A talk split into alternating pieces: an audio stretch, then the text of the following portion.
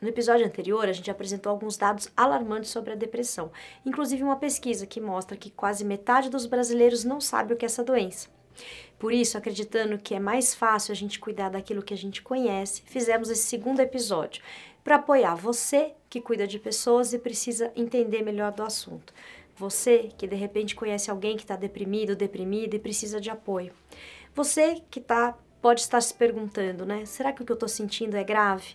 Ou você que não está em nenhuma dessas situações, mas não quer fazer parte daquela estatística.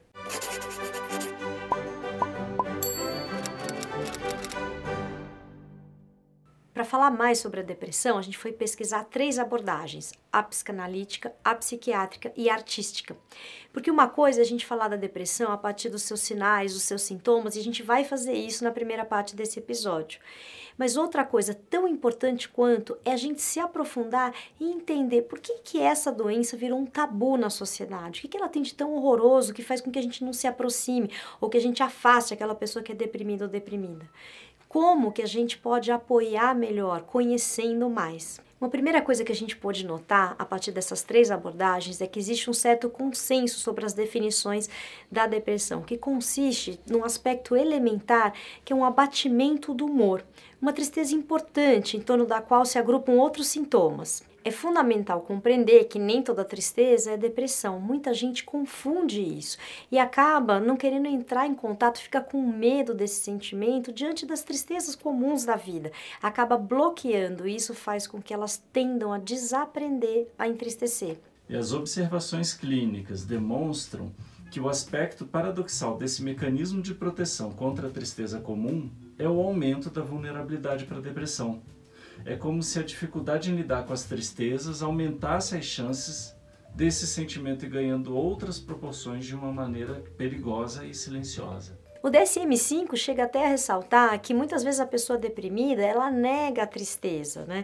Ele diz que o transtorno depressivo maior é caracterizado por episódios de pelo menos duas semanas de duração.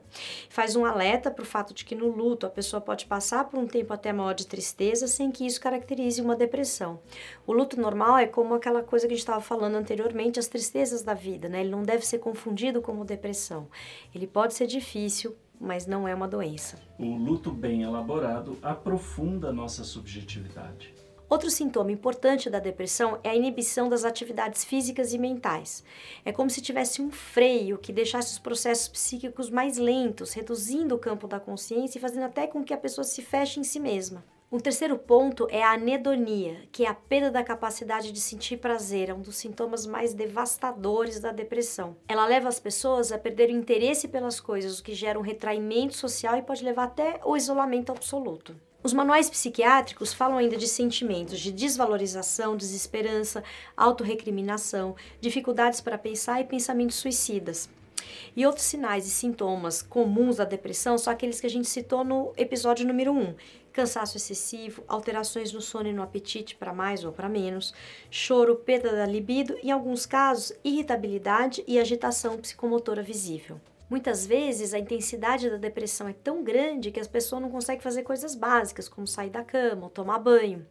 Não é incomum nesses casos que a pessoa tenha sucesso em cometer suicídio justamente quando ela está melhorando desses sintomas. Isso porque durante o episódio depressivo maior, a pessoa fica tão abatida que ela não tem nem força para fazer alguma coisa, mas na melhora, quando os medicamentos começam a fazer efeito, ela volta a ter forças e até capacidade para se matar. Então, atenção, se você está acompanhando uma pessoa que está em tratamento após um episódio depressivo grave, evite ao máximo deixar essa pessoa sozinha até que ela melhore completamente. É importante dizer também que existem muitas depressões e que a experiência de uma pessoa nunca é idêntica à da outra.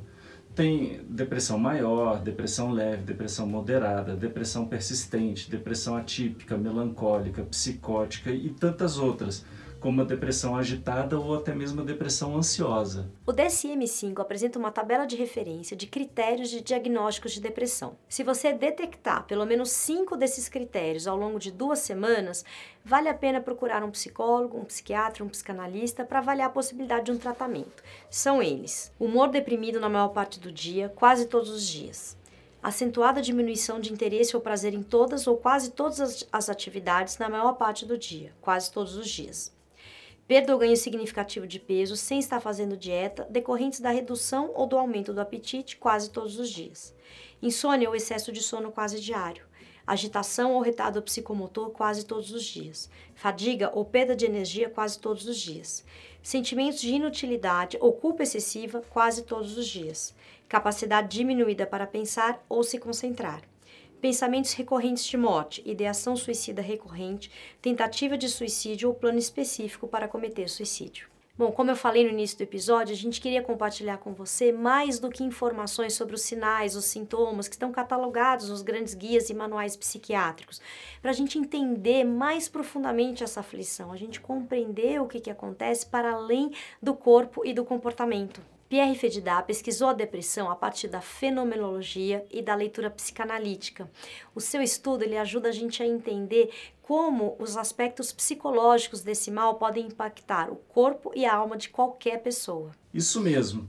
A depressão pode atingir qualquer pessoa de praticamente qualquer idade, em qualquer lugar do planeta ou em qualquer época. É possível encontrar em Belerofonte, personagem da Ilíada, a obra épica da Grécia Antiga do século 8 a.C., passagens que sugerem um quadro melancólico depressivo. E a gente encontra relatos semelhantes na Roma Antiga, na Idade Média, ao longo do Renascimento, a modernidade também, por exemplo. Então, todo esse tempo passou e muitas pessoas sofreram desse mal, que é marcado por uma experiência temporal única.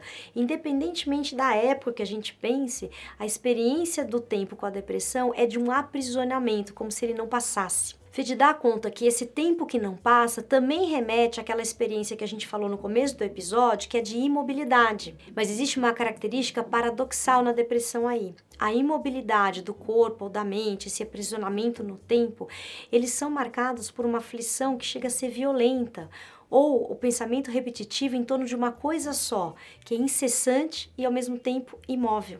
Essa dinâmica é marcada por duas angústias centrais da depressão, aquela que Fedidá chamou de angústia de desmoronamento e angústia do vazio. Um dos grandes sofrimentos da pessoa em depressão é atravessar acontecimentos sem conseguir vivenciar suas experiências. A angústia de desmoronamento fala desse medo, desse sofrimento, que, como dizia outro psicanalista, Winnicott, é um medo de encontrar um acontecimento passado cuja experiência ainda não foi vivida. É um acontecimento desconectado, vazio, fantasmático, um acontecimento assombroso. A outra angústia aproxima o depressivo da experiência subjetiva de um vazio, da ausência, da perda de contato com tudo. E embora o vazio traga dentro de si sinais de uma falência da nossa vitalidade, ele não é a morte.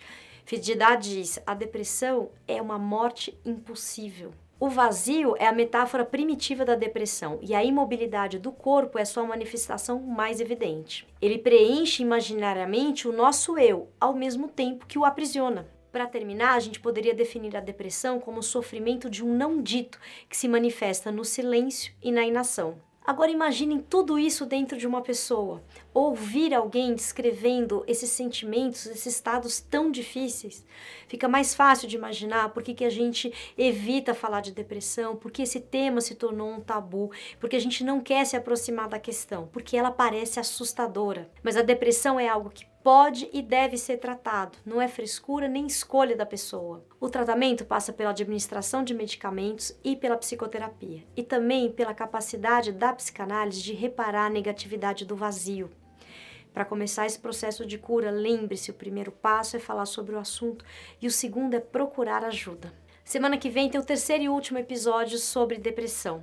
Um assunto que não é simples, mas pode ser simplificado. Um assunto que, sobretudo, precisa ser falado, comentado, compartilhado. Compartilhe esse vídeo. A gente espera sexta-feira que vem. Muito obrigada.